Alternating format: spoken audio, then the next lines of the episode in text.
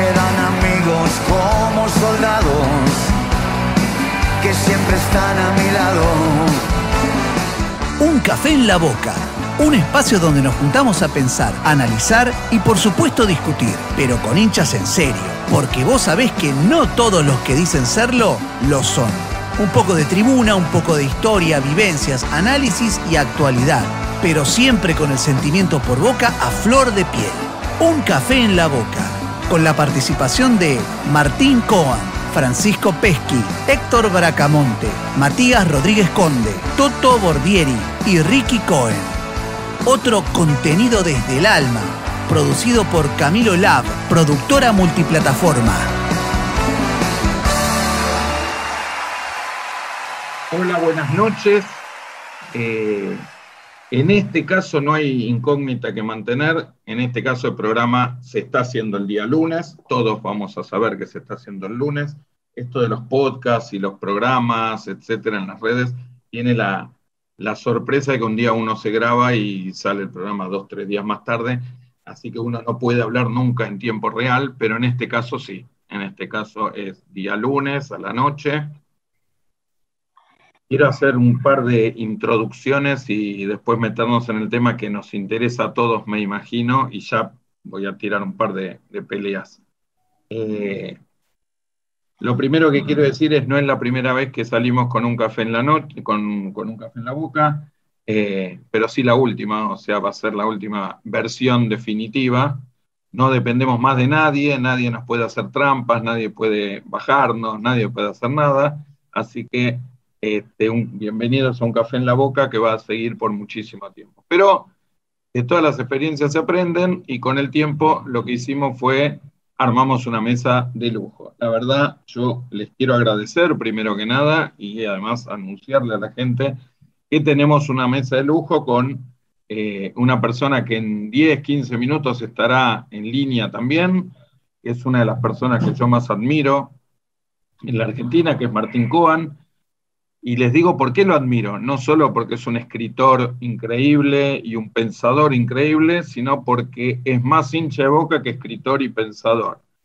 Y el otro día me pasó que vi una charla que él dio en un debate académico con una persona que le discutía un montón de temas, por supuesto que yo no llegué a entender, y él todo el debate lo dio con la bandera de boca atrás. O sea, la otra persona estaba en un living gigantesco de decoración francesa y él lo dio en un pasillito ahí que tenía una bandera de boca colgada atrás.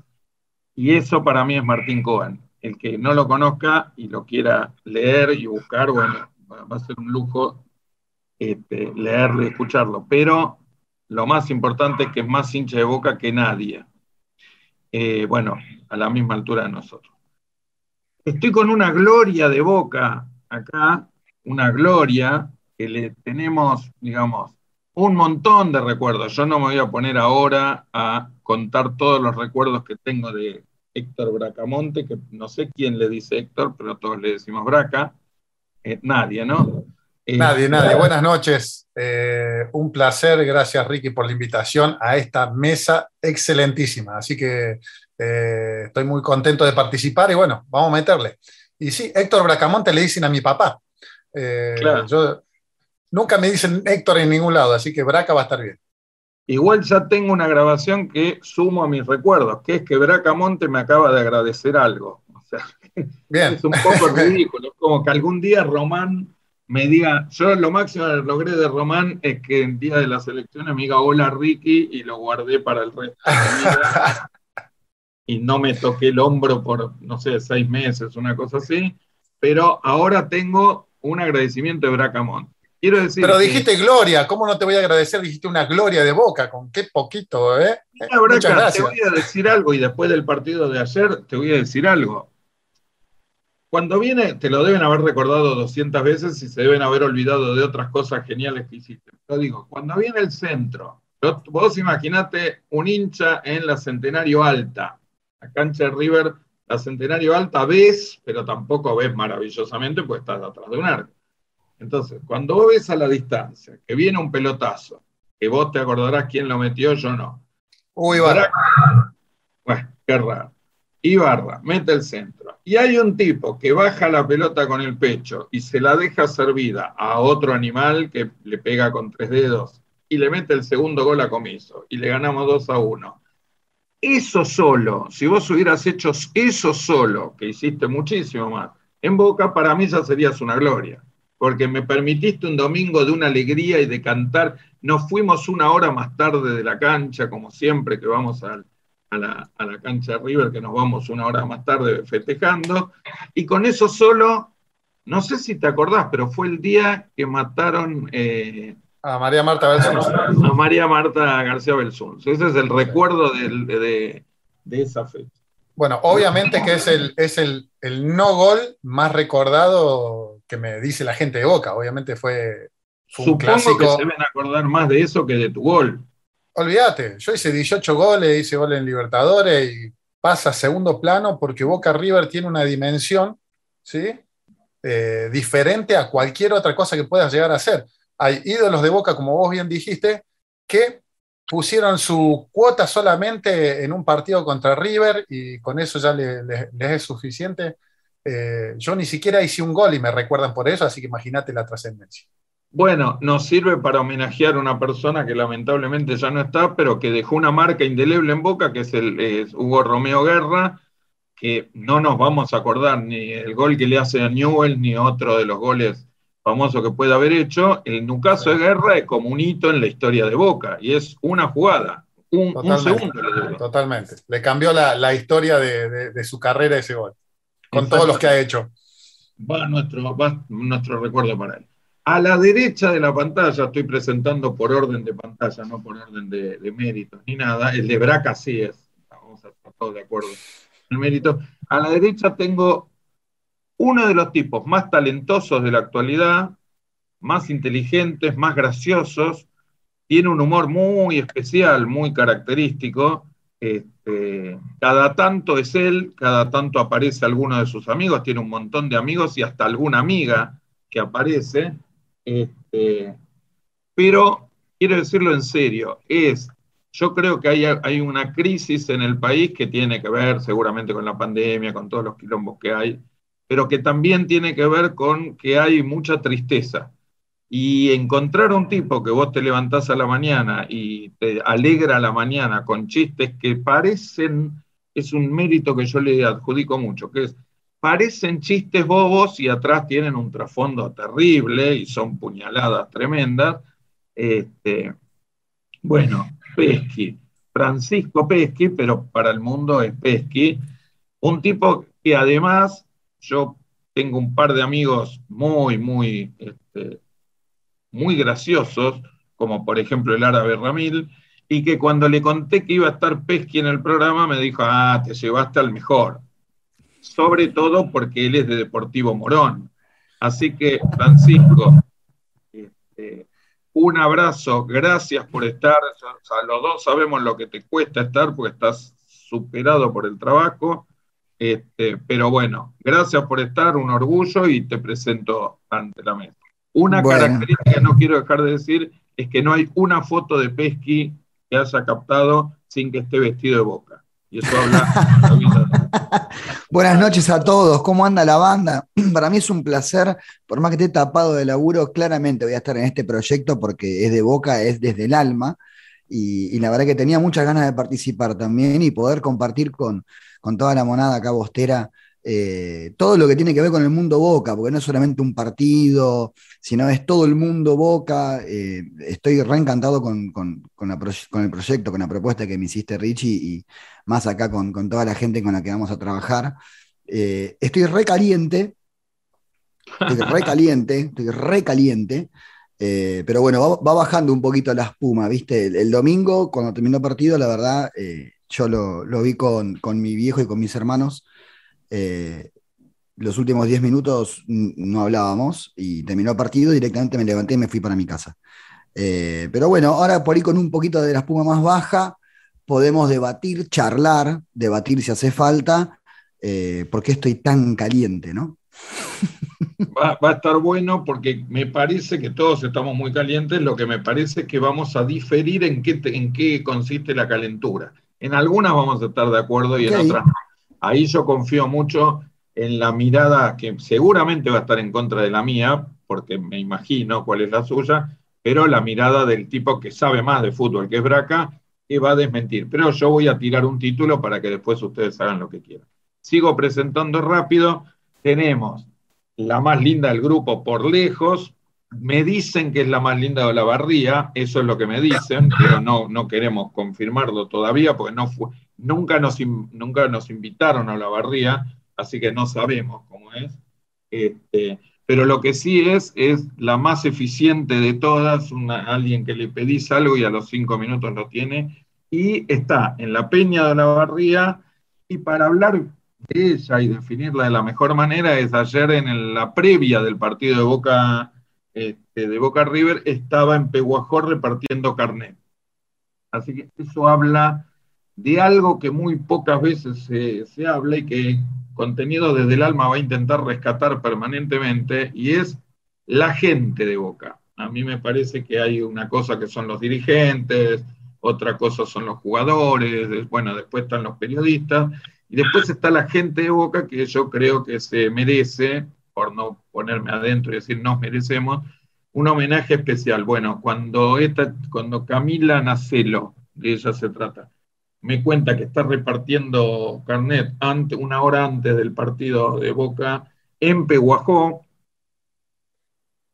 dije, esta chica tiene que estar con nosotros. Así que bienvenida Camila, supongo que habrás hecho tus deberes de publicar en las redes ahora que volvió WhatsApp, pero es una alegría en serio tenerte y hoy participás, vas a estar en muchas cosas con nosotros, pero hoy participás en nombre de lo que en Un Café en la Boca se llama el invitado del interior barra exterior. En general nos interesa más la gente del interior.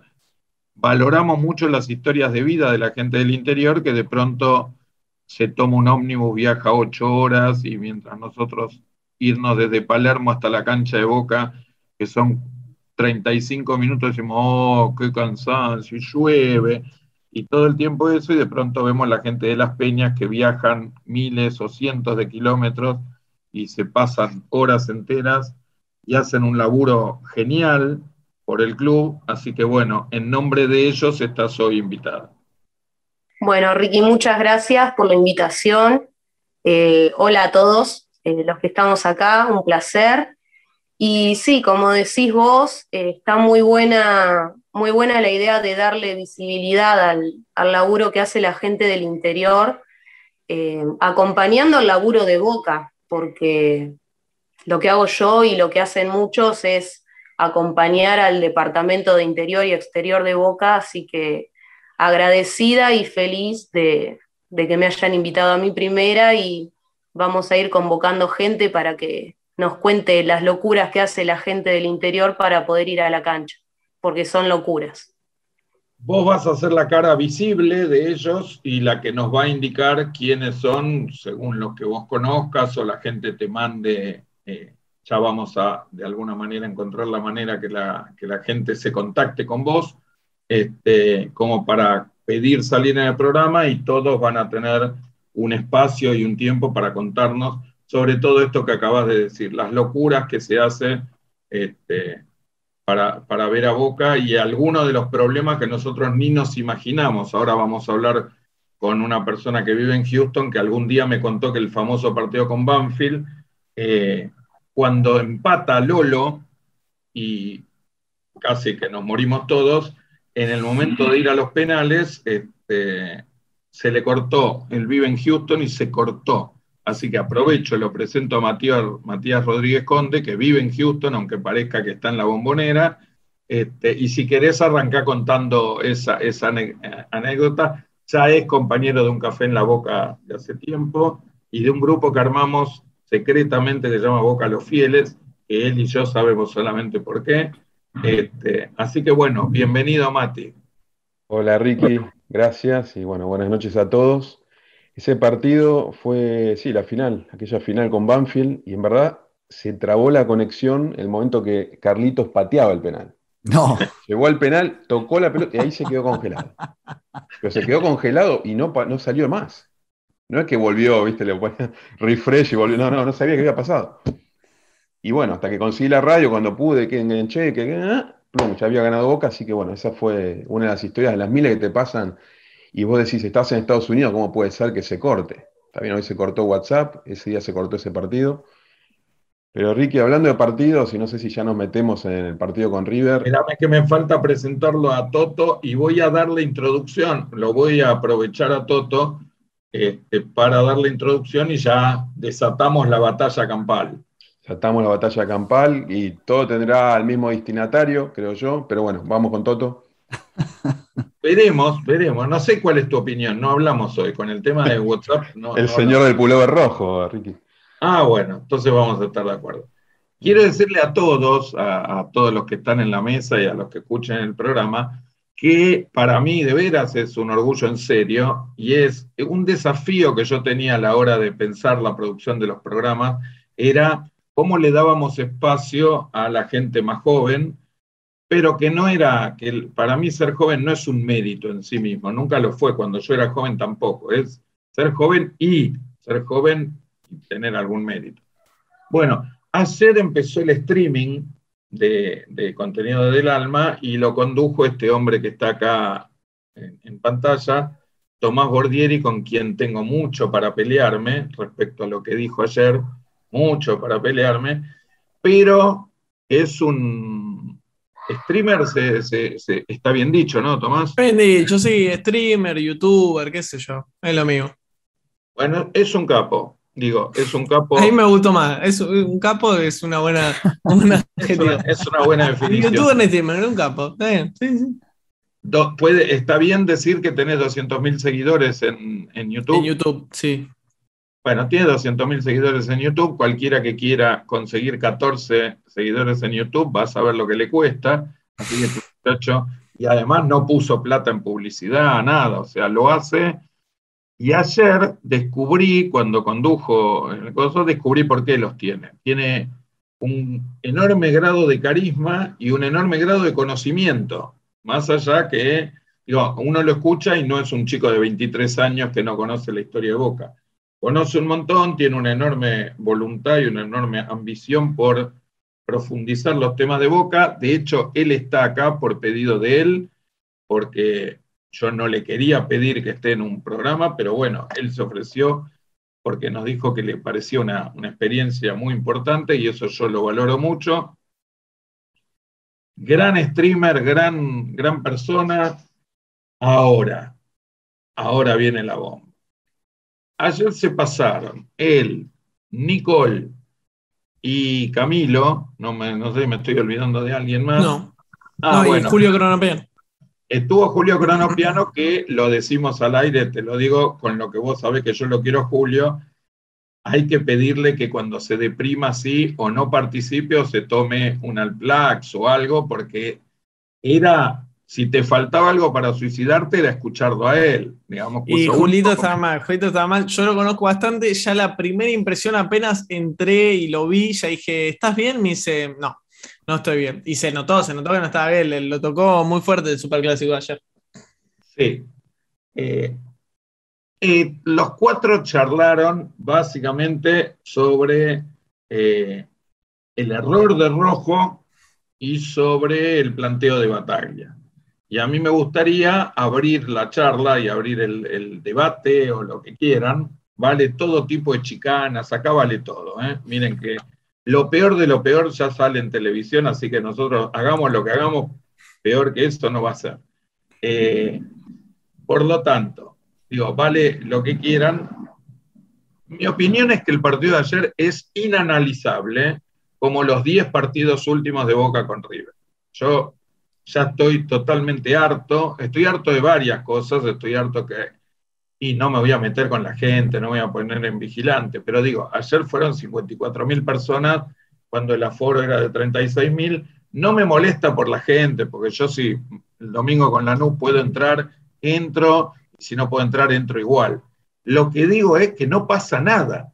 En River no pasa nada si hay doping, en River no pasa nada si hay bar, en River no pasa nada si el presidente se descubre sus relaciones con el gobierno. Eh, en River no pasa nada nunca.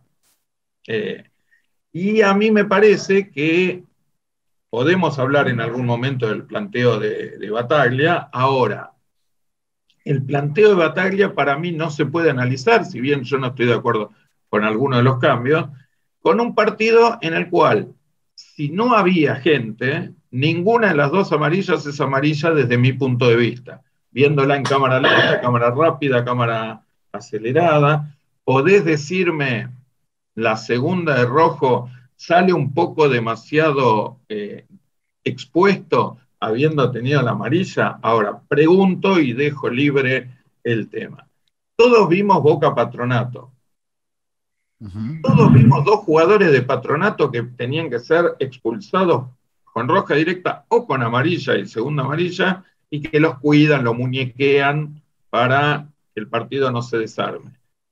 Ninguno de los, ninguno, ninguno de los de las jugadas de ayer de rojo son ni más violentas ni más expulsables. Y está jugando un Boca River. Y a los 17 minutos vos desarmás el partido y seguramente Rapalini no lo van a parar y van a explicar, como ya explicaron en la tele contra Mineiro, que la uña del Pulpo González estaba...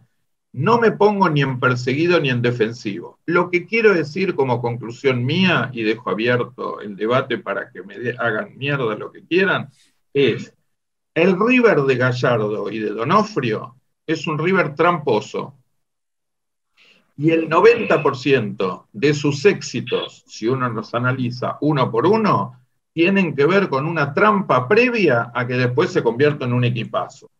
Primero hacemos la trampa. El jugador aprendió a tirarse apenas va al roce, el jugador se cae en el área apenas alguien se le acerca, hace las trampas que en su momento se le achacaban a Bilardo. Muy bien, el jugador de River es tramposo, la directiva de River es tramposa, los periodistas de River que prepararon el terreno son tramposos, el técnico de River es tramposo, que dice que está con la guardia alta y es el mayor beneficiado de la historia de los fallos, y después me analizan cómo, después de que no cobraron un penal, después que echaron un jugador, después que no, que, le anularon un gol al equipo de forma este, totalmente incorrecta, después me analizan qué equipazo que River. ¿Le vamos a quitar méritos a Gallardo? No, no. Ahora, no puedo comprobar, por eso me encantaría que vaya al Barcelona, me encantaría que vaya al Real Madrid, me encantaría que vaya a un equipo donde no tenga el 80% de las ventajas salvajes que tuvo durante su eh, estadía en River. Y veamos qué clase de técnico es. Ahora, que nos roban, nos roban. Si es culpa nuestra, lo discutimos después. Chicos, abierta la pelea. Bueno, eh, tomo. dale, Toto, dale, Toto. No, no, bueno, eh, yo cortito hago y después te dejo a vos. Eh, para mí, puntualizar en lo que River hace o deja de hacer muestra, muestra nuestro nivel bajo en este último tiempo. creo que si Boca estaría consolidado interna e externamente, no, no nos fijaríamos en qué hace o deja de hacer River. Eh, o sea, eso casi que nos desnuda ante todos de que Boca no, no está como queremos. El fijarse en el otro, en lo que deja de hacer, en lo que pide, en lo que no pide. Eh, creo también que hay que empezar a fijarnos en lo que nosotros hacemos o dejamos de hacer. Pero bueno, nada, esto es un bocadito que hago yo y ya te dejo acá para vos.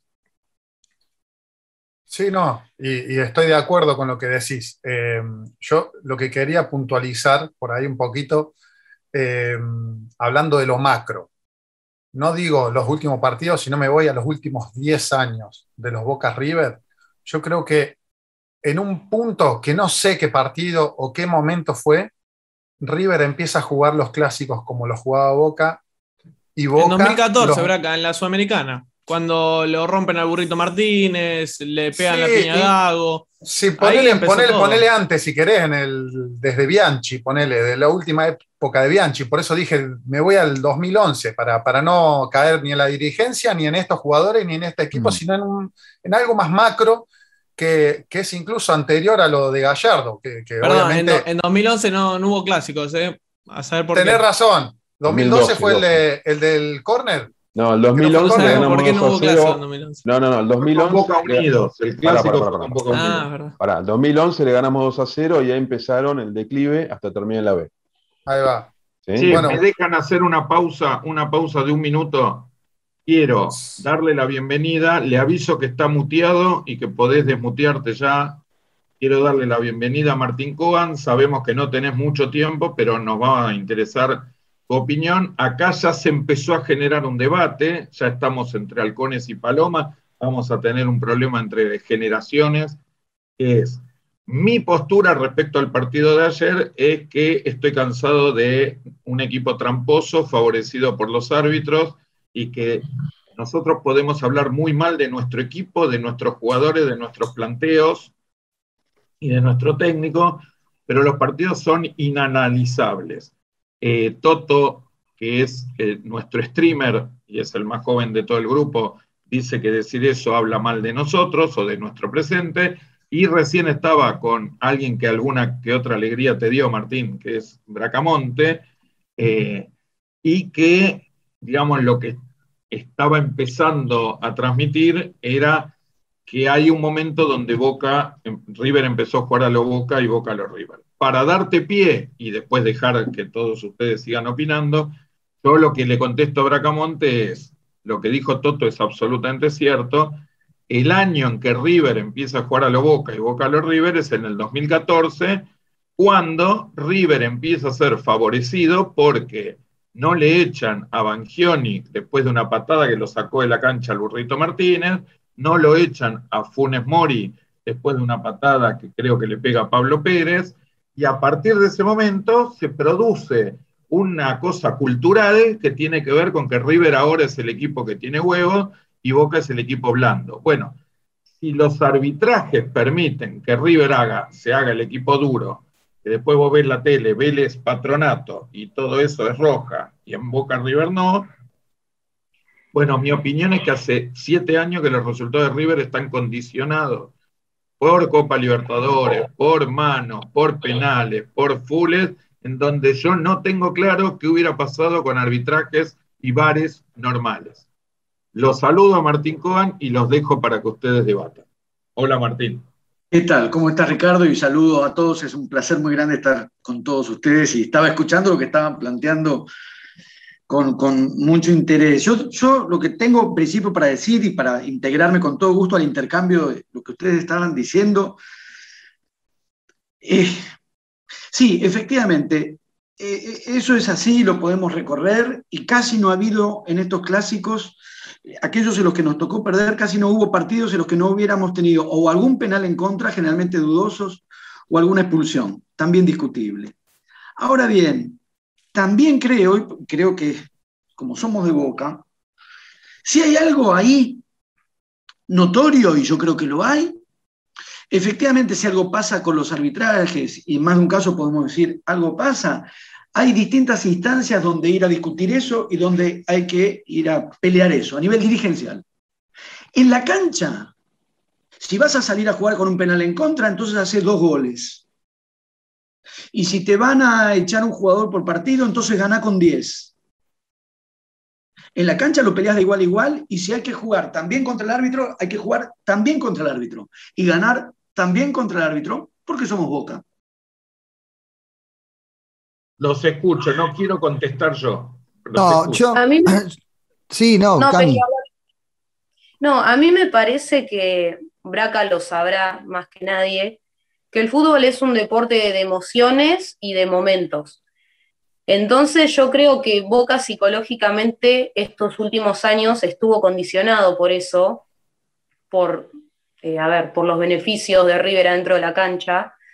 Entonces me parece que nosotros por ahí el último tiempo y con la última limpieza de jugadores que se hizo, que venían con un desgaste muy grande, dijimos, bueno, por ahí acá está el principio de algo mejor, con Román a la cabeza, con gente nueva, renovada, y ayer quedó claro que no, y que va a seguir pasando. Después vos tenés para analizar el planteo, eh, los jugadores que podrían haber jugado, los que no, pero eso es algo clave, o sea, por más buen o mal planteo que vos hagas, si el árbitro sale decidido a echarte a un jugador, porque el árbitro salió decidido a echar a rojo en cualquier momento del partido, esas dos que hizo le vinieron como anillo al dedo.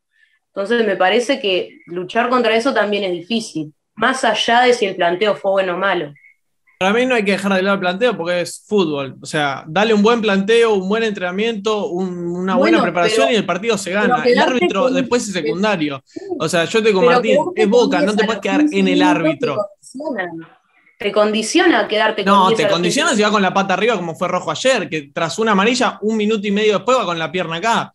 ¿Y cómo no te van a sacar amarilla? Si vos, si, si, si, si vos sabés que el árbitro o ya se presumía que Rapalini esto, que Rapalini lo otro, ¿vas a hacer la falta a esa mitad de cancha? ¿Te vas a tirar a los pies, a los pies de, de Brian Romero? ¿Así?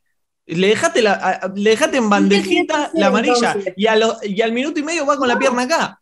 Pero qué sé yo, a mí me parece lo recontra expulsable si es tan así. como... no, sé si, si me equivoco, en la, y por ahí hay algún otro ejemplo que no me viene a la memoria.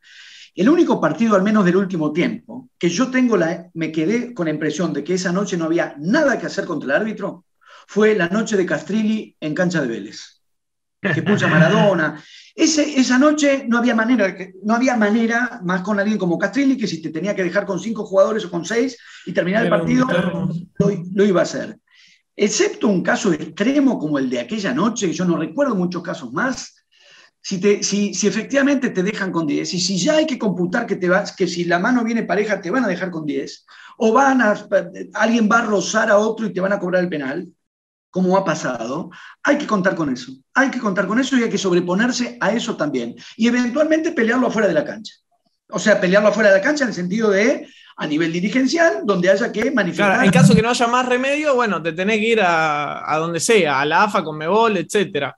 Pero en la cancha lo, estamos de acuerdo con lo que vos eh, planteabas, Tomás. en la cancha lo peleás. Totalmente, totalmente. En la cancha, en la cancha lo peleás. Porque al mismo tiempo yo quisiera decir, no, no soy ajeno a lo que están planteando y a lo que aparecería como una tendencia en los tiempos.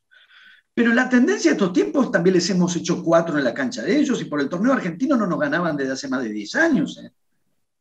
Esta es la primera vez que por torneos nacionales Gallardo gana en, cancha de River. Les hemos, les hemos hecho cuatro para salir campeón. Les hemos ganado en esa cancha con gol de Lodeiro para Por eso, Martín, pero ¿en qué momentos? En momentos donde Boca tenía una idea de juego, donde tenía un buen planteo, donde era ofensivo, en esos momentos. Ahora, un Boca que te plantea un 4-5-1, ¿qué puedes esperar? No, yo, yo particularmente también creo que eh, nosotros venimos muy cargados porque hace muy poquito a Boca lo eliminaron, lo sacaron de la Copa Libertadores. Jugamos contra un equipazo como era el Mineiro que le pintó la cara a River, porque Hulk le pintó la cara a River y, todo el equipo. Eh, y la verdad es que Boca ese partido al, al Mineiro lo bloqueó. Está bien, por ahí no jugó un fútbol vistoso, ofensivo, pero hoy no sé si tenemos también los jugadores como para plantearnos contra el Mineiro así. Ahora, eh, si te sacan de la Copa Libertadores, a los 15 minutos coincido que hay culpas compartidas entre el árbitro y por ahí Marcos eh, Rojo, que, que, bueno, la segunda jugada podría haber ido sin chocar al cuerpo para que no le saquen, pero esa expulsión es muy forzada, 15 minutos del primer tiempo, un superclásico. Vos a Rojo lo que le tenés que decir es, hey, es la última no lo vas a echar. Bueno, si vos lo echás, condicionás el partido. Yo pensaba, si juegan Barcelona y Real Madrid y lo echan a Sergio Ramos como lo echaron a Rojo, ¿qué estamos diciendo? Que es un escándalo. No, no necesariamente. Para que te agregue una sola cosita para pelearlo un rato a Martín? A mí me parece que lo que dice Martín forma parte de un mito que es mucho más difícil de cumplir en el fútbol actual, que es este somos Boca. Entonces, si nos hacen un gol, hay que hacer dos goles. Y si nos echan un jugador, hay que ganar con 10. Yo creo que eso, en un plantel como el que tiene Boca hoy, versus un plantel como el que tiene River, eh, con 10 años, 8 años de arbitrajes en donde, como dijo Camila, se hizo una limpieza de jugadores, se le sacó el trauma a Pablo Pérez, a Gago, a todos, y te siguen haciendo esto, yo no estoy muy seguro que la respuesta esto es boca alcance. A mí me parece que es una frase que como yo en la cancha la digo todo el tiempo, esto es boca. Ahora, cuando a vos te echan contra un equipo como River, te echan a rojo a los 15 minutos, no es tan fácil ganar, hacerle dos goles porque somos boca. Somos boca con Briasco, no somos boca con Guillermo Palermo y Riquelme. Igual, eh, perdón que me meta, lo estaba escuchando atentamente porque eh, yo soy entrenador y lo que decía Martín, nosotros entrenamos hasta jugar con dos menos en las inferiores de Boca, porque yo siete años trabajé en las inferiores de Boca y hasta entrenábamos con dos menos. ¿Cómo harías para, sobreponerte a eso? Ahora, los jugadores actuales de la, de la primera de Boca no son ajenos a lo que está pasando. Y dos días antes del, del partido todos escucharon a Quique Rabina hablando en un programa que decía, ¿cómo van a poner a Rapalini si siempre gana River con Rapalini? Y los jugadores lo saben. Y si vos te metes en la cabeza, que es lo que dice Cami, que cualquier cosa te están cagando, vos estás pendiente de eso. Y no te preocupás en, me echan uno, lo gano igual. Que es el pensamiento que nosotros conocemos, el pensamiento yunta, ponerle un, nombre. Entonces, eh, hay una cuestión mental que está siendo un factor importante. Por eso estoy de acuerdo con, Ricky que no sé si es analizable el partido en sí, sino todo el, por eso yo decía del el combo de los últimos 10 años, ¿sí? porque hemos ganado, hemos perdido, hemos empatado, todo lo que vos quieras. Pero el aura es lo que yo noto diferente en estos Bocas River, que, que, que es mental. Los de River saben, bueno, ahora me sale una y hago el gol. Por eso Álvarez pateó sin problemas, sin miramiento al arco y, le sale, ¿me entendés? Porque es un gol atípico, eh, que, cayó justo en el sol, Rossi pensó que iba a ir para abajo y le cayó al medio arriba, fue algo ridículo incluso ese gol. Entonces, es un aura que, pensamos que por ahí se cambiaba con estos penalcitos que, lo dejamos afuera en, las eliminaciones y, resulta que no, que volvimos a caer eh, en la pesada herencia, por ponerle también otro nombre. El gol que, Dale, dale, Martín. Escucho, oh, perdón. perdón. que nos encimamos por el Zoom, pero el gol que entró ayer no es tan distinto a aquel que entró de Gago en cancha de Boca. ¿eh? ¿Quién el era? Tiro libre. Sola? El, 2 a 1, libre. Sí. No, el 3 a 1 que mete Driussi. Exactamente, o sea, te puede pasar eso y el asunto es cómo reaccionás, un poco en relación a lo que planteaba Héctor. Eh, si hay que contar con que efectivamente pierna fuerte te dejan con 10, lo que no puedes sentir a los 15 minutos o a los 7 minutos es que te va a pasar otra vez lo mismo y que entonces el partido está perdido porque el referí te deja con 10. Porque si sentís eso, ahí es donde empiezas a perder. Aún así, no quiero ser una especie de obstinado optimista. En un día como ayer, en el que hicimos todo mal y en el que ellos hicieron todo bien, aún... sacamos barata no solo la sacamos barata, nos pusimos 2-1 y un pequeño regalito de Armani asustado sin querer largar la pelota, tuvimos. Estoy hablando del día en el que hicimos todo mal y a ellos les salió todo bien. ¿eh? Estoy hablando de el doble extremo. Pero Martín, fíjate, fíjate eso. ¿Cómo? Con dos cabezas frescas. No, pero no, no como con nada. Con dos cabezas frescas. Porque el equipo cambió de manera, seguimos jugando mal, fuimos dominados, pero entraron dos cabecitas frescas que están. Sí, Medina hizo una jugada de otro partido, eh, previo al córner. Molina entró y no pero hace un, sombrero, se va sobre la línea de cal y la pelota se va al córner. O sea, pero por eso, por eso es lo que digo. Molina con cinco minutos. Exactamente. y la, pregunta es ¿por qué, el planteo, ¿por qué el planteo es un planteo que se viene haciendo ya hace tiempo, desde aquel partido con, con Alfaro, ese 0 a 0 aburridísimo? Desde ahí Boca casi que no cambió la estrategia ante River con Alfaro, eh, perdón, con, con, Russo quizás en la Copa Argentina, que vimos un Boca, la verdad, con buenos movimientos eh, en la mitad de cancha, que presionó bastante, sobre todo el primer tiempo. Em, después eso no lo mantuvo por cuestiones físicas, pero se vio como otra actitud. Y creo que un poco también en el partido que empata 1 a 1 con gol de 3, también se vio esa otra actitud. Em, pero más allá de, de esos dos, tres partidos, eh, los planteamientos fueron más o menos iguales entre, por ejemplo, el de Alfaro en Libertadores o torneo local y el de ayer. Entonces, si vos tenés antecedentes que no te dejan eh, favorecidos, porque Boca el partido que queda 0 a 0, Borrerra, una abajo del arco clarísima, eh, contra en la Copa Libertadores 2-0 terminamos perdiendo, no fue mal. Si vos tenés esos antecedentes, ¿por qué cometen otra vez el mismo error? Ahora, ahora, ahora nos metemos si fue un error o no. Yo por eso digo que el partido es inanalizable y ahora me voy a meter con lo que vos dijiste y seguramente muchos estarán de acuerdo de los errores de Bataglia y de planteo y yo en algún caso también, pero quiero decirte algo. Es absolutamente incomprobable cuál era el planteo de Bataglia. Para mí el planteo de Boca ayer, los 15 minutos que jugó con River, no salió a jugar a defenderse, no salió a retroceder en el campo, salió a pelear el mediocampo. Creo que Boca se equivoca en tener un mediocampo con una lentitud frente al equipo que más te presiona y más te come. Y de hecho, si mirás bien el primer gol de Julián Álvarez, hay tres jugadores que tienen la pelota para llevársela, Almendra, eh, Campuzano y el Pulpo González, no se la lleva nadie y se la termina llevando eh, Julián Álvarez, que después, bueno, tira el tiro que tira.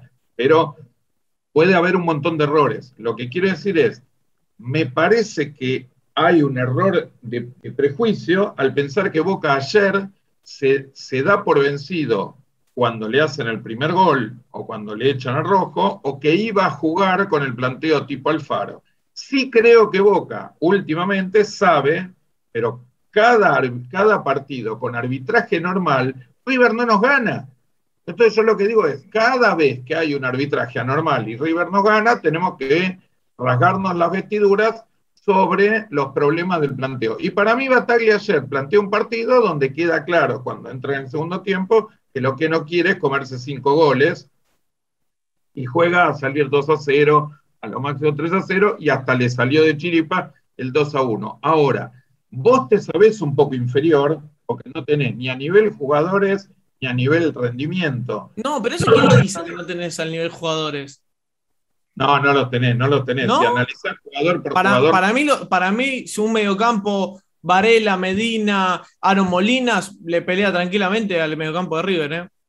no es River de 2000. Ahora, yo no sé cuál es el planteo de Bataglia de ayer, no lo pude saber. Lo único que sé es que cuando estás 2 a 0 ayer en el primer tiempo, el segundo tiempo Boca no puede salir a atacar porque sabíamos que nos comíamos cinco goles. Entonces mi pregunta es, ¿puedo analizar el rendimiento de Bataglia? ¿Puedo analizar el planteo de Bataglia? Mi opinión es que no.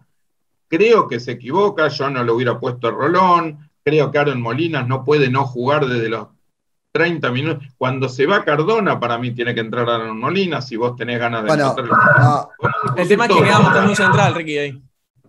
Quedamos con un central, no podíamos jugar con izquierda solo. No, y además también, esa, es la pregunta que me parece que tenemos que responder eh, ahora. ¿Cómo sigue esto? Porque eh, también tirarle la, responsabilidad a, a, chicos que tienen un gran futuro en el club y que juegan tan bien y que sabemos que nos van a dar un montón de alegrías, bueno, hay que ver cómo se los lleva. Hay gente que los tiraría a jugar con River, hay gente que por ahí, como Bataglia, que los guarda, los pone un poquito y apuesta por, por la gente con más experiencia.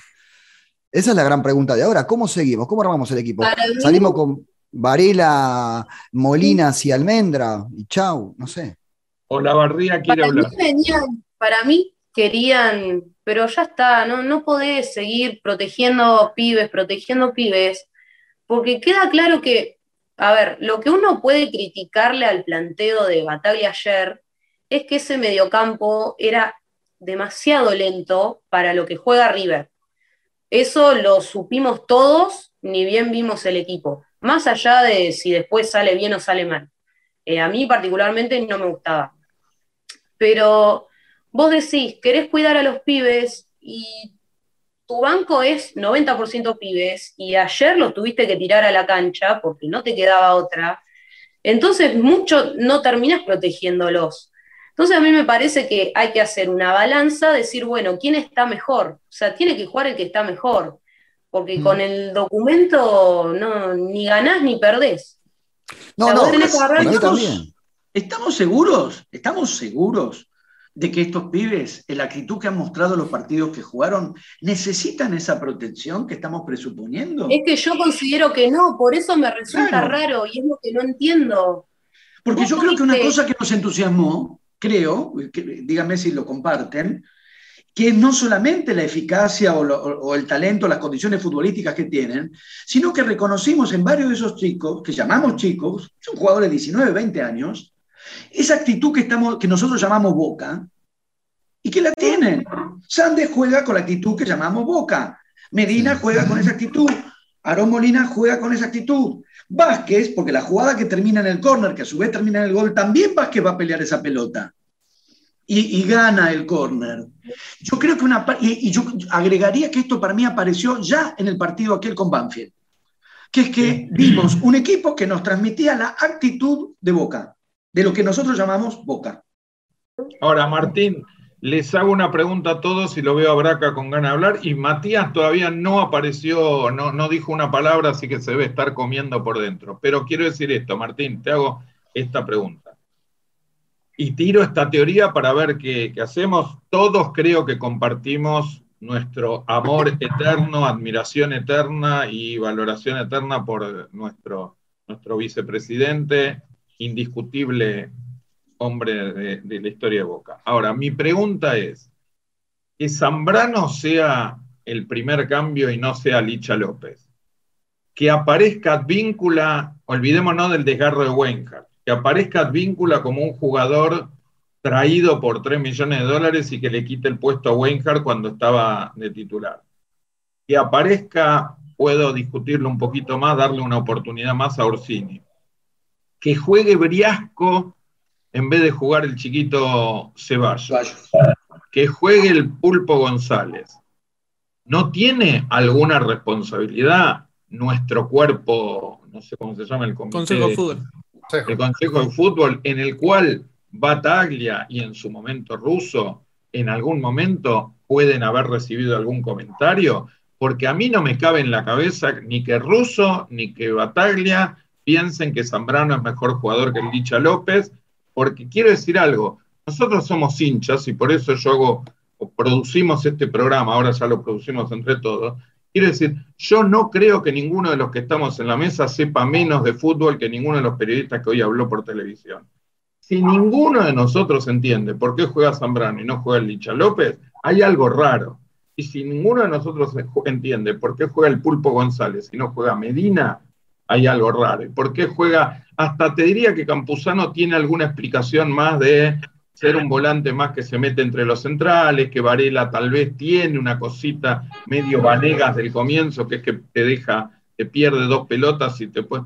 Hasta lo de Varela lo puedo pelear un rato. Ahora, que no juegue Ceballos y que juegue Briasco, que le lo digo con todo respeto, primero porque yo a todos los jugadores del mundo los voy a respetar y a los jugadores de Boca más. Ahora, yo no le vi un pase que le metieran a Briasco que la pelota no le rebotara un metro y medio.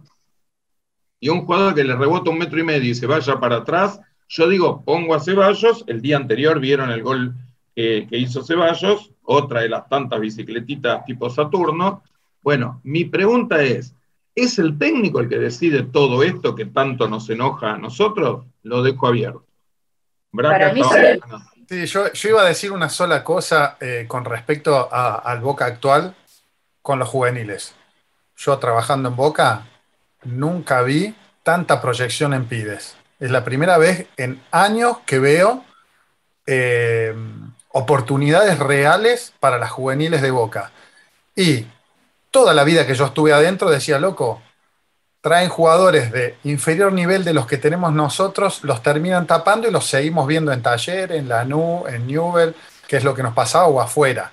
Y los chicos pensaban en irse estando en las juveniles porque sabían que no tenían oportunidad.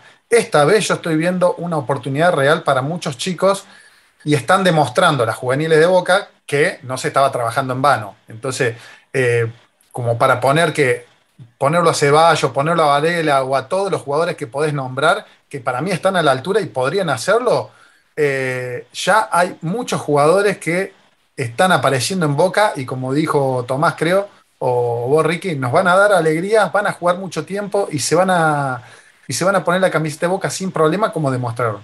Eh, estoy de... Estoy, bueno, el entrenador siempre sabe por qué pone uno u otro.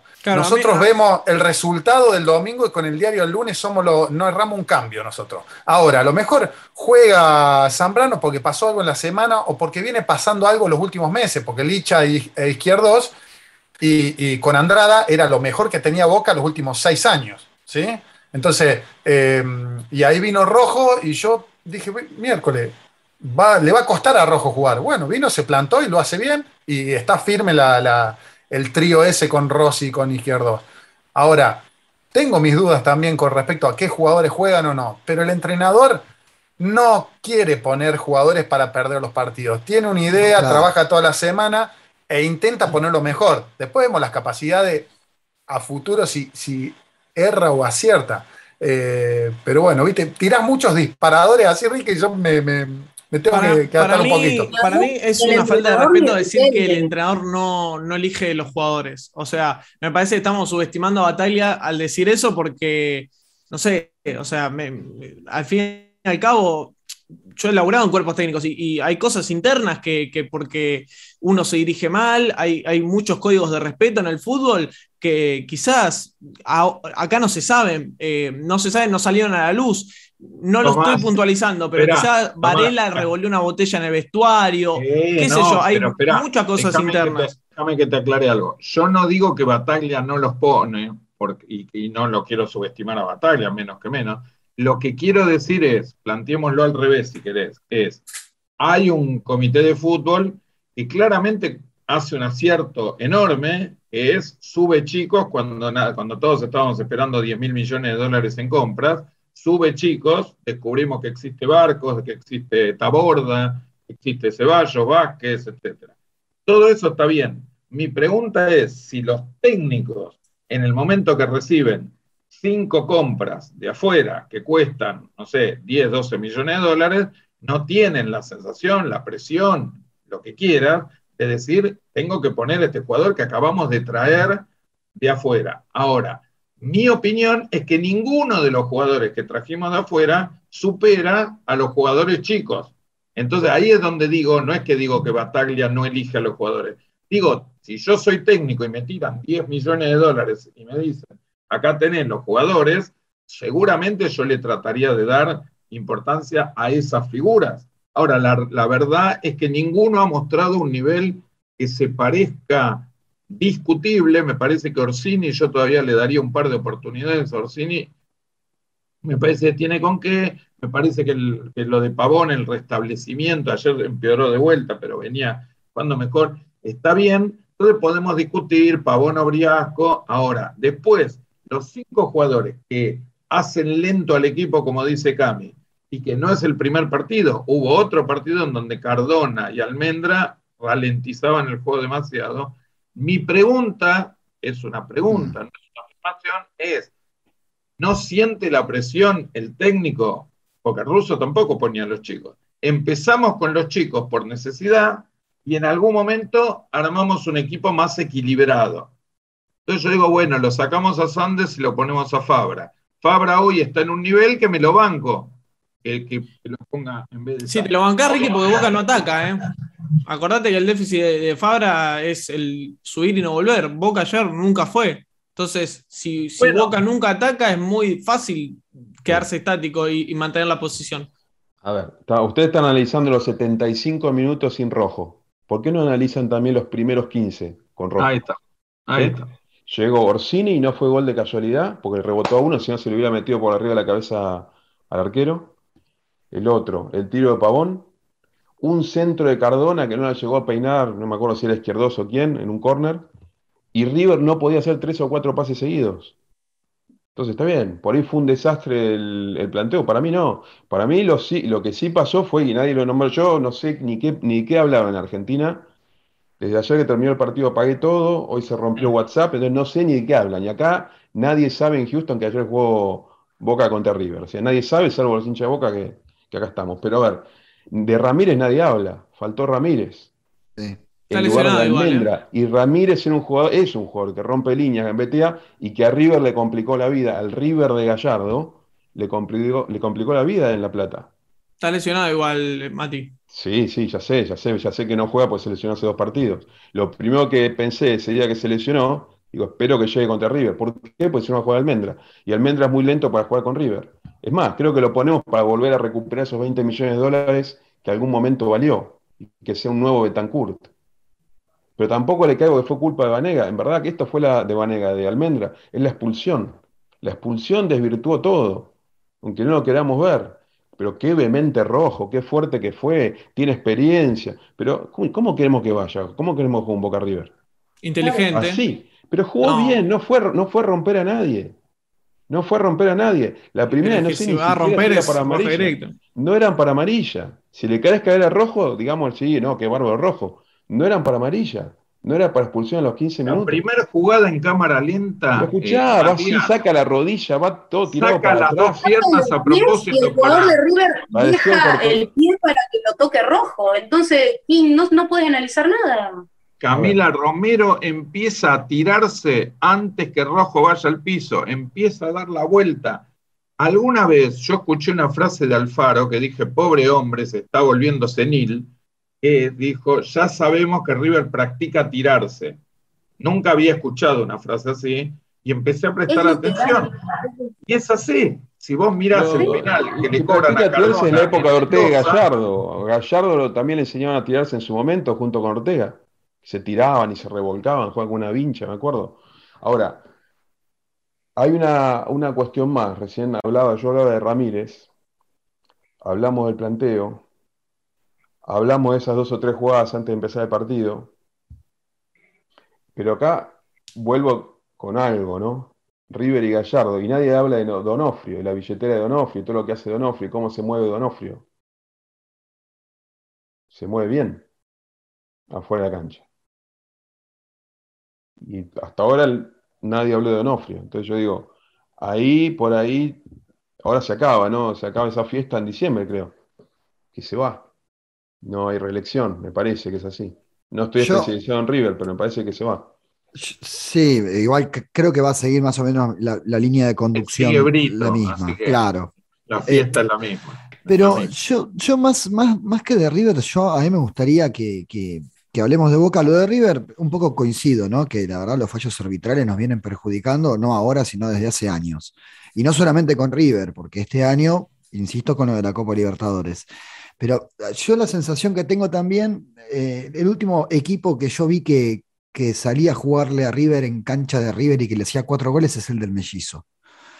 Y yo después del equipo del Mellizo no vi un funcionamiento de equipo donde vos digas, bueno, agárrate porque si Boca juega bien te gana.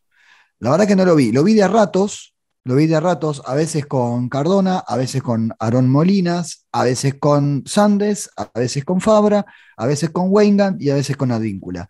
Pero lo que no vi todavía, y, y evidentemente Batalla está buscando el equipo, es ese equilibrio, pero también un equipo que sepa a qué juega y lo mantenga los 90 minutos, no que sean 10 minutos y después, bueno, se pierde todo y arrancamos de nuevo. te quiero, Eh. quiero chicanear nada más que porque pusiste en un lugar a Guillermo que yo no lo tolero, entonces te lo voy a te chicaneo.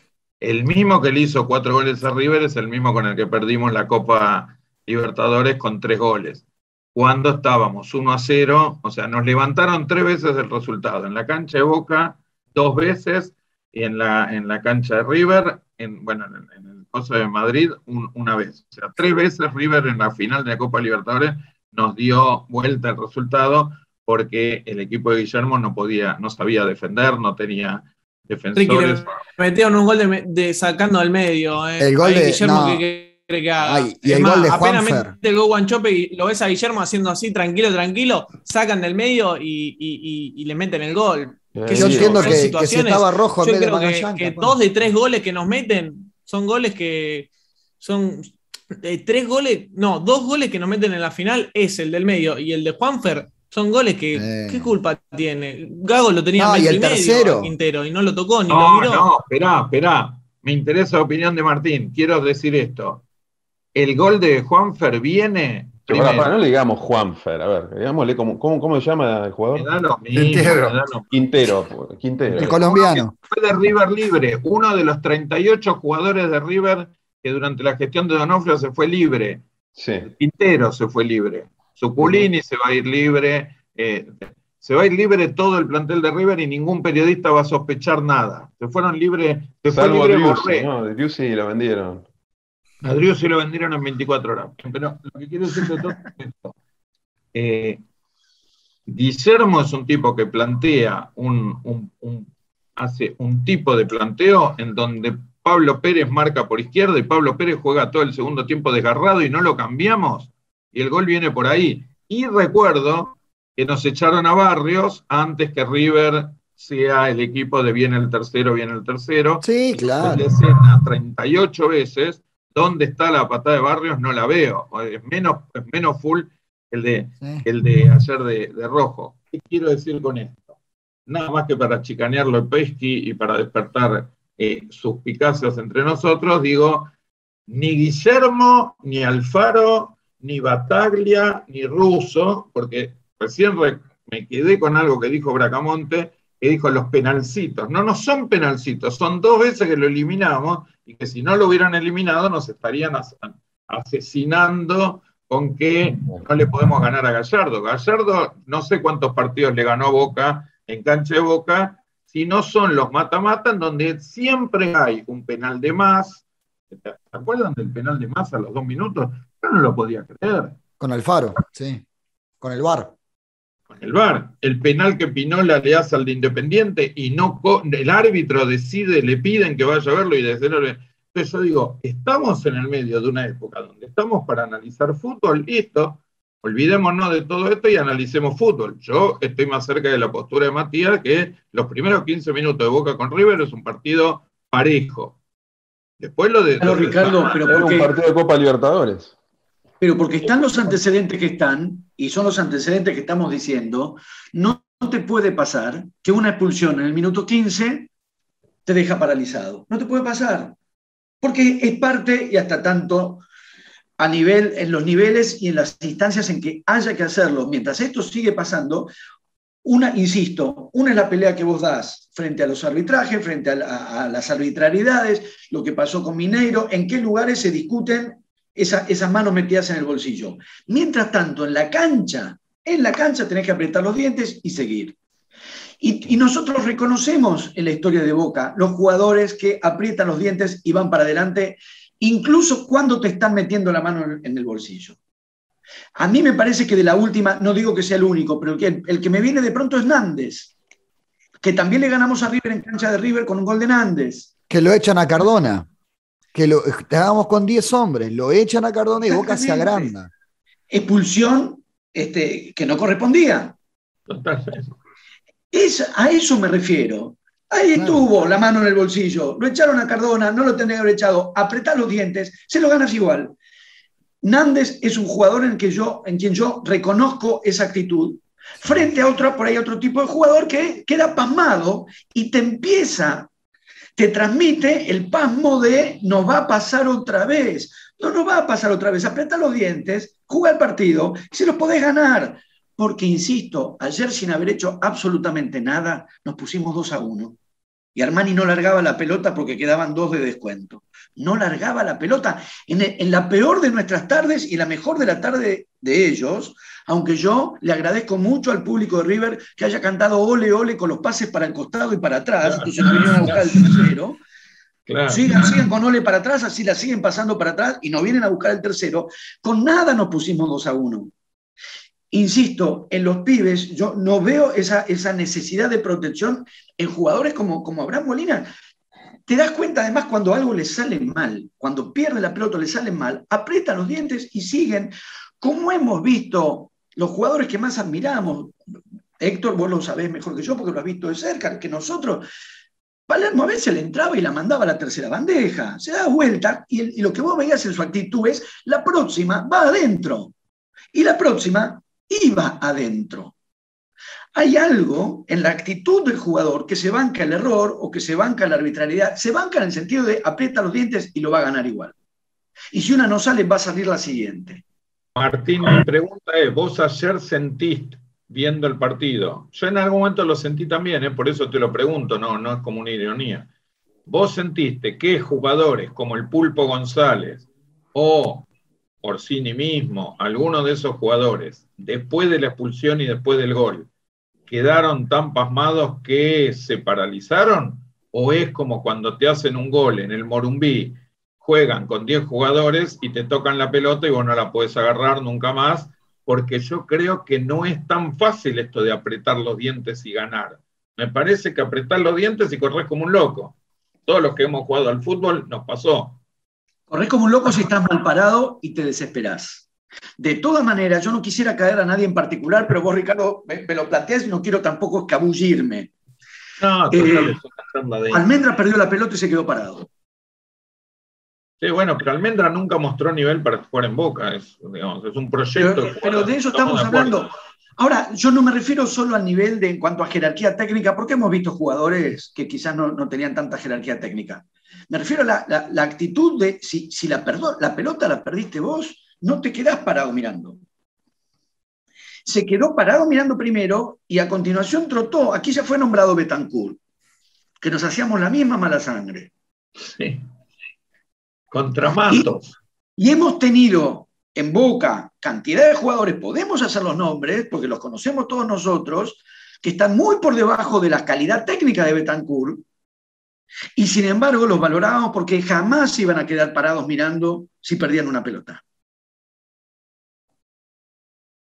En, en los juveniles, yo ya no les quiero llamar más chicos, a veces tengo la misma, disculpen la, tra- la transpolación, pero a veces discuto la costumbre de llamarle chicos a los estudiantes, yo soy profesor universitario. ¿Qué bibliografía, qué bibliografía le vamos a dar a los chicos? Personas de 20, 22, 23, no les llamemos más chicos, no infantilicemos más a estos estudiantes que tienen una responsabilidad que pueden asumir. Jugadores de 18, 19, 20 años que han mostrado, han mostrado una actitud, Barco, Sandes, una firmeza y una guapesa, que no veo por qué tenemos que ponerlos entre algodones y cuidar a los chicos. Porque justamente han mostrado un temple en los partidos que jugaron, incluso el de ayer, donde, como dijo Camila, ¿cuál es el cuidado? Lo largás a la cancha 2-0 abajo con un jugador menos faltando 20 minutos, y aún en esas condiciones, la actitud de Medina y de, y de Abraham Molina, digo, no hay que cuidar a nadie. Tienen las agallas, tienen la actitud del jugador de Boca. A mí me parece también, eh, contestando a lo que había preguntado Ricky hace un rato, eh, que para mí Bataglia tiene un problema, entre comillas, porque Boca se quedó sin competencias, entonces por ahí vos tenés que administrar un grupo donde tenés gente grande y estos pibes que cuando juegan se imponen. Entonces por ahí lo que busca él es un equilibrio, que lo hemos visto en partidos anteriores, porque lo que hacía era por ahí mezclar un poco grandes, chicos. Eh, también tenés que tener en cuenta que estamos próximos a un mercado de pases. Yo, esta es opinión personal, eh, para mí Fabra juega porque lo quieren vender y se lo quieren sacar de encima. Villa va a tener que jugar porque lo van a querer vender por más plata de la que ofrecieron y se lo van a querer sacar de encima. Entonces, eso es un problema cuando a vos solamente te queda un torneo y dos partidos de otro torneo. O sea, cuando vos tenés tres competencias, podés ir intercalando. Pero me parece que el gran problema que tiene Seba ahora es ese, tener que, que administrar eso, dejar conformes a todos y, y ver cómo sigue, porque Pero- quedó clarísimo que todavía no, no encontró el equipo. Pero ahí Camila se abre la cuestión crucial. Vamos a. eh, el propósito es equilibrar el mercado de pases para tener conformes a los inversores o vamos a poner en la cancha a los mejores, a los mejores para que Boca gane. Porque ya, ya hubo un Es que aviso yo, con yo pienso como vos igual, sí, yo pienso como vos, pero bueno, esas cosas como dirigente vos también las tenés en cuenta, supongo.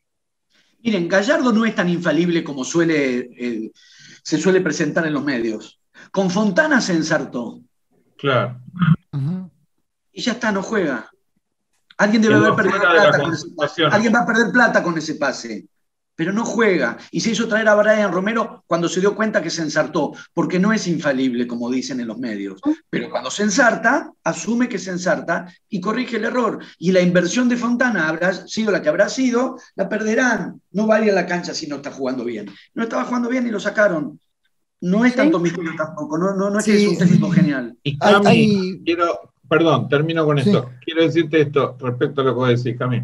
Es, si bien lo que vos decís es totalmente cierto y lógico, el partido con Patronato, que empatamos lastimosamente 0 a 0 y que pudimos haber perdido en el último minuto si cobran el penal de Advíncula, que me quedan mis serias dudas si lo fue o no lo fue.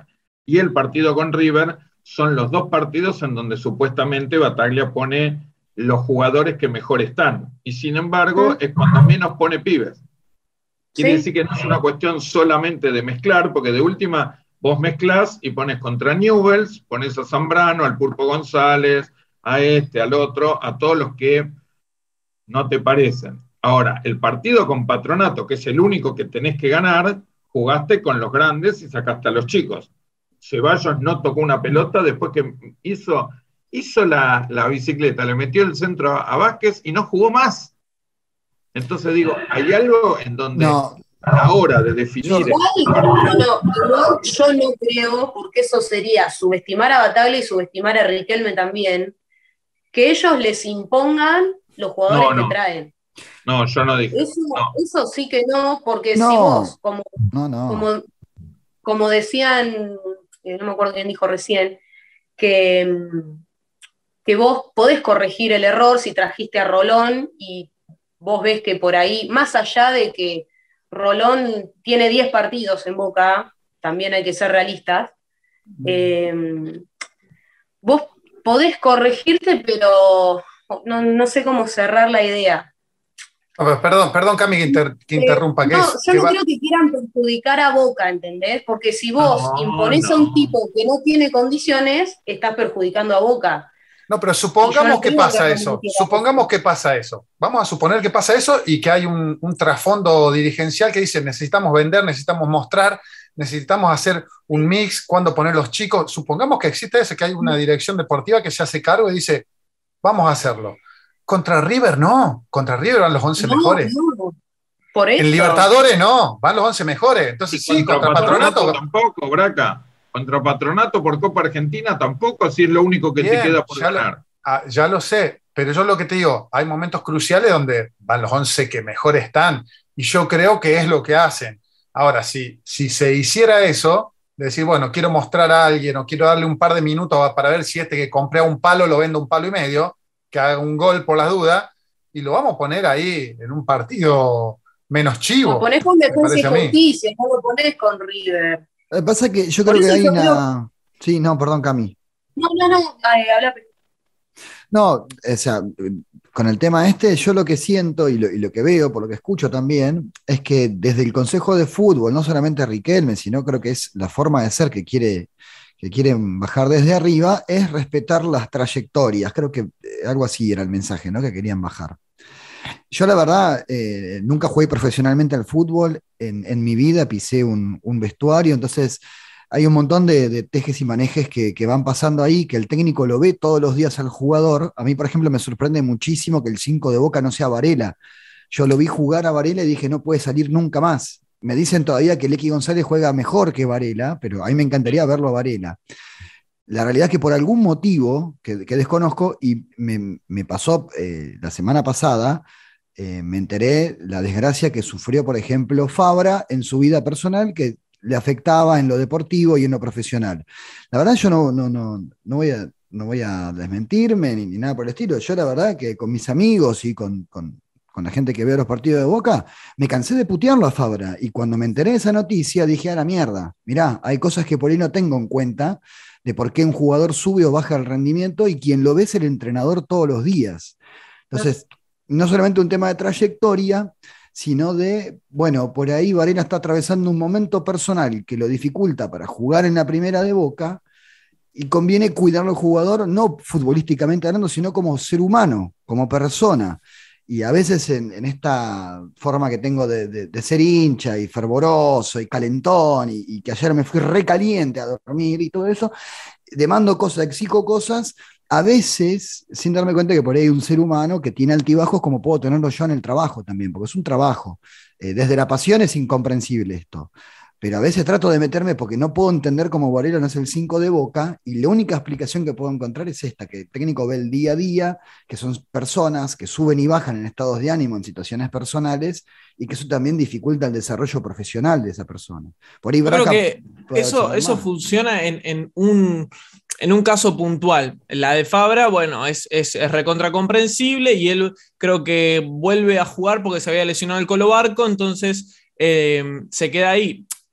Abro paréntesis, todo bien que, lo que le pasó a Fabra es un recontra agarrón. Él cuando vuelve, vuelve, no, no hace mucho duelo, que hace cuatro días de duelo, vuelve porque el colo estaba lesionado. Eh, juega Sandes, Sandes la rompe toda y entra Fabra. Entonces, ¿qué hizo Sandes para que entre Fabra? Esa sería la pregunta. si le ganó el puesto, clarísimamente lo vimos todos, le ganó el puesto. Eh, y después también hay, un tema con, esto de, puntualizar. En un caso sí, te la puedo comprar, la de bueno, ahora, ¿qué? ¿Está pasando mal momento Aro Molina? ¿Está pasando mal momento Medina? ¿Está pasando mal momento el Changuito Ceballos? ¿Están todos mal los, chicos de Boca? No entiendo. O sea, con uno te puede funcionar. Yo entiendo que si Varela hoy por hoy tiene problemas personales y no juega. Bueno, pero acá no estamos hablando de uno, acá estamos hablando de que son cinco o seis jugadores en posiciones claves que, que de repente no se sabe por qué, pero no son titulares. Eso es a lo que voy. pero entonces digo, para empezar a cerrar de alguna manera esto y quedarnos con cinco minutos más de simpatía, que es, digo esto, recogiendo algunos de los comentarios de Pesky, el tuyo y el de Martín y el de Camila, eh, no sé si estoy recogiendo el de Mati porque se quedó más en la parte dirigencial y, quiero escucharlo más a, a Braca, pero es, me da la impresión que lo que yo intenté decir, que vos en algún momento tal vez lo tomaste como que era una imposición del, comité de fútbol sobre Bataglio, sobre Russo, que no, no lo quise plantear en esos términos, yo creo que a Boca hoy le pesa tener seis jugadores que son más grandes, más experimentados, con más trayectoria y que están más bajos de nivel, vamos a ponerlo en nivel, no hablemos que sean mejores o peores, que son más bajos de nivel que los chicos jóvenes, que puede ser que en algún momento se caigan, que puede ser que en algún momento defrauden, pero que hoy, visto el partido de River, visto el partido de Patronato, me da la impresión que si uno tuviera que salir a jugar un partido, no con el diario el lunes, antes diría, yo prefiero jugar con Ceballos y no con Briasco con el diario de ahora nos tocará jugar con Argentinos Juniors o San Telmo. Entonces, bueno, con Argentinos Juniors. Yo te lo digo con el diario del viernes. Yo prefiero jugar con Ceballos. Prefiero jugar con Aaron Molina los 90 minutos, no que juegue 35 minutos, porque me dicen que está para 35 minutos. Y en mi sentido común, un chico que tiene 20 años, 18, 21 años, no puede estar para 30 minutos. ¿Qué? Me desequilibra yo me acuerdo de Ramón Díaz, que la Bruna lo ponía a Luque, lo ponía a Ramón Díaz los últimos 30 minutos, porque el pibe te mataba con la velocidad. Ahora, bueno, ese es, tal vez Martín, ¿te acordás de un número 11 de Boca, el Chupete Guerini, lo poníamos a Ferrero, y después venía el Chupete Guerini que te desgarraba con, con los piques? Ahora, entre Aaron Molina y Cardona, entre Aaron Molinas y Almendra, claramente Aaron Molinas es titular, y como alguien dijo, no es un caso particular. Está fuera Vázquez, está fuera Ceballos, está fuera Aaron Molinas, está fuera Medina, que tampoco sabemos cuándo perdió el puesto. Entonces, para resumir mi postura, sumándome a la de Martín, es, a mí me parece que en Boca hoy está primando un espíritu muy conservador, que es los grandes y los que tienen trayectoria son los que tienen que jugar los partidos muy importantes y para mí los grandes y los que tienen trayectoria no están al nivel de los chicos. Y entonces para mí una teoría que es que los grandes los ganan los campeonatos y los chicos ganan partidos, está primando por sobre algo una realidad, que es que vos lo ves a Aaron Molina, se a Medina ayer y te das cuenta que esos tipos no pueden estar afuera del equipo porque mientras está dentro Almendra, que está en recuperación psicológica al lado de Rojo y ojalá que le salga todo bien y lo queremos muchísimo, pero que haga la recuperación en tercera, pero no la puede hacer en primera. Y no me parece que hasta que haya dos o tres jugadores que muestren nivel, no puede quedar afuera chicos que son más jóvenes y que mostraron tener más, más allá de querer más. Vamos a suponer que Briasco y Ceballos aprietan los dientes igual y no se quedan pasmados igual. Bueno, quedo con el jugador que me mostró mejor rendimiento. Yo, Ricky, lo que sí eh, rescataría algo que, dijo Pesky, eh, que es, porque esta discusión, obviamente que cada uno tendrá su visión, su forma de jugar cada partido, y yo pondría este y otro, y los nombres, y yo puedo decir que se vaya sí, se vaya no. Es una discusión que puede llegar a ser eterna. Ahora, ¿cómo seguimos después de esto? O, después de esta, de esta racha de estos años donde ya no tenemos más aquellos equipos, hace cuatro años teníamos equipos de elite, en el banco de suplentes se quedaban afuera jugadores de selección y no los vamos a tener más. Entonces, esa pregunta que pasó inadvertida, que yo la noté, y la quería tirar en algún momento, me parece que es lo que tenemos que discutir a partir de ahora, que es qué vamos a hacer ahora o qué puede hacer Boca con lo que tenemos y con lo que se le presenta a futuro. Me parece que una consigna interesante para, para discutir. ¿Cómo seguimos? ¿Cómo la seguimos? respuesta creo que la diste vos mismo hace unos 10, 15 minutos, cuando dijiste que en inferiores estaban saliendo más jugadores que nunca. Que es verdad. Fíjate que No, no, más que nunca no. Igual que siempre. Ahora los ponen. Quizás, pero bueno, yo, no sé, yo ahora estoy No, viendo no, quizá crack de no, pero yo tengo estudios todos los años. Te los muestro. Un crack como Molinas, busqué, pero este pibe es un crack en serio, Molinas, ¿eh? Molinas es un jugador de selección y Barco es un jugador de selección. Es más, que si le dan Bueno, pero pista, llega al Molina, por darte Qatar. un ejemplo, perdón, Mati, Molina, por darte un ejemplo, es categoría 2000. Nosotros en la sub, sub 13, sub 15, sub 17 y hasta la sub 20 teníamos siete jugadores 2000 que son tan crack como los Molina. ¿Sí? Por darte un ejemplo. Eh, que Molina ahora lo están viendo, pero tenés Obando, Colidio, Sequeira, Rofo, eh, Weigan, son todos Bueno, 2000 eso. Molina Lucero lo, está jugando en el Udinese ahora. Rofo se fue a Boca lo dio Tigre. préstamo. Ay, claro. Manu Rofo se fue a Tigre, siendo para mí uno de los arqueros más potencial de Argentina. ¿sí? y Y- traíamos- a Tigre y traemos a Javi García. Sí, Pero pero ponele que Javi García es de Boca y tiene alguna relación y está bueno que venga Javi García, no lo, no lo discuto. Ahora, eh, años anteriores, por ahí no sé si hubiese traído un tercer arquero, porque terceros arqueros le traían a, a Rofo, pero es una discusión que va a ser más larga. Yo me quiero centrar o quiero discutir un poquito más eso. Por eso se terminó yendo. No, es que se fue que el desgaste de Rofo venía de hace años.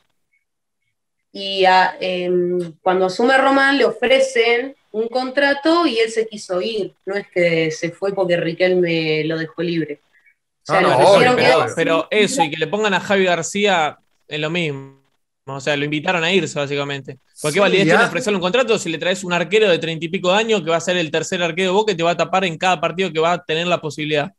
Es lo Y mismo. antes trajeron a Lampe también y así Por puede eso. nombrar un montón. O sea, Claro. eh, pero bueno. Por eso la, la discusión la podemos llevar caso por caso y decir Ceballos sí, Ceballos no, porque Pavón, eh, Molinas, y lo podés llevar caso por caso o ver que la discusión es más, eh, hay, hay una discusión de base que abarca todos los casos. Se le va a dar la oportunidad a los juveniles que ya mostraron que tienen con qué afrontar esa oportunidad o se va a hacer hincapié en lo que se llama trayectoria, que yo también preguntaría cuál es esa trayectoria. Claro, claro. ¿De En Boca, porque para mí lo que cuenta es trayectoria en Boca, yo podría decir izquierdos.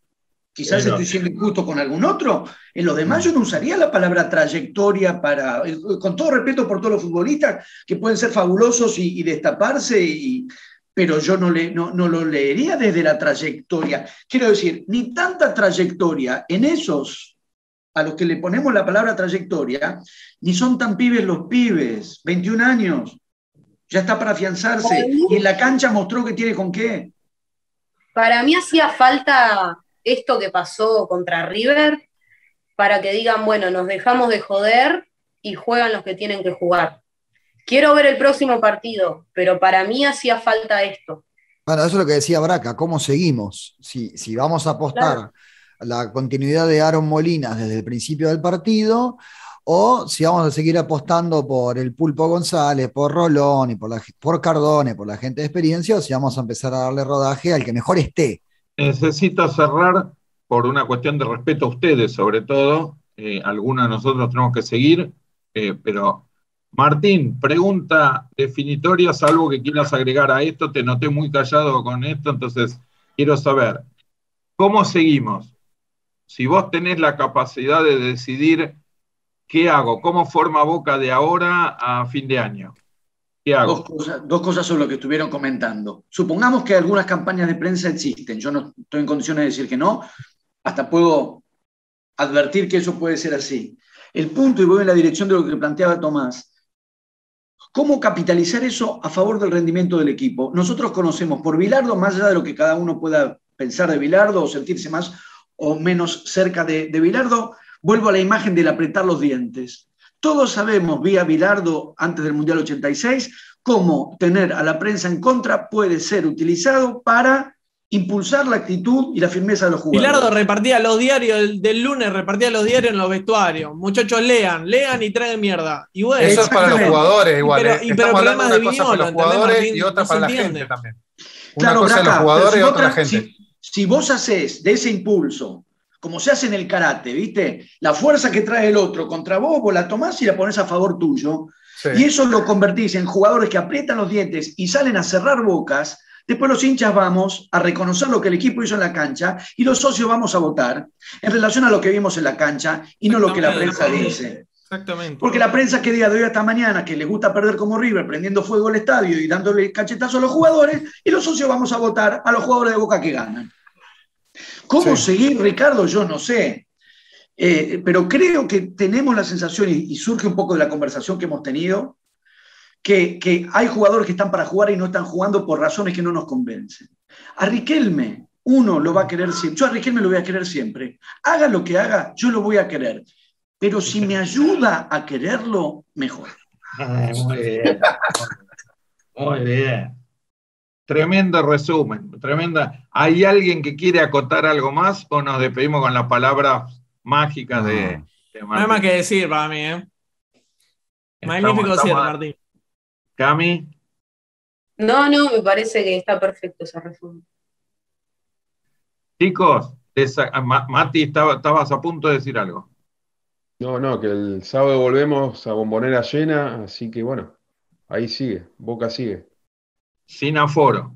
Basta de River, ya está, basta de River. Eh, ganamos por la Copa Argentina, lo eliminamos el mano a mano al de la Guardia Alta.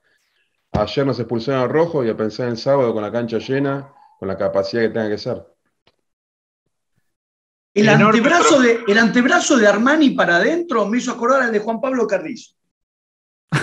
Con el gol de Palermo. Claro que sí. Por eso, Enorme que te decía, programa. por eso que te decía que en el tiro de Orsini al principio ese tiro era gol. Orsini no les hace acordar tremendamente a Gigliotti, pero digo desde lo dicho, físico.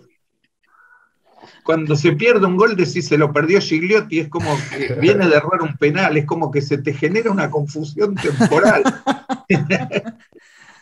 ¿Se puede despedir del programa Silvestre? Señoras y señores, un programa espectacular, con toda la información, con la victoria de Boca sobre River. Como decimos que ganó Boca 2 a 0 con dos goles de Orsoni. Eh, así que bueno, llegó el momento, nos retiramos con toda la información y a seguir combatiendo la infodemia. Buenas noches para todos, gracias. Un abrazo, gracias a ustedes. Abrazo, abrazo, gracias. Un abrazo. Chau, chau. Nos vemos.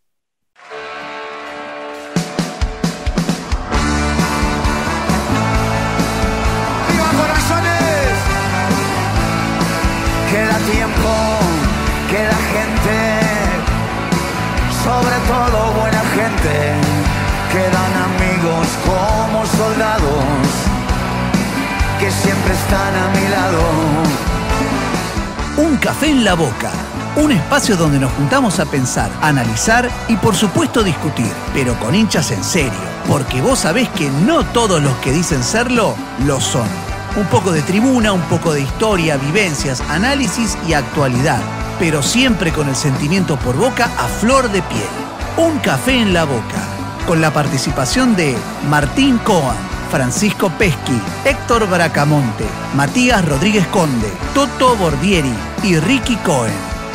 Otro contenido desde el alma, producido por Camilo Lab, productora multiplataforma.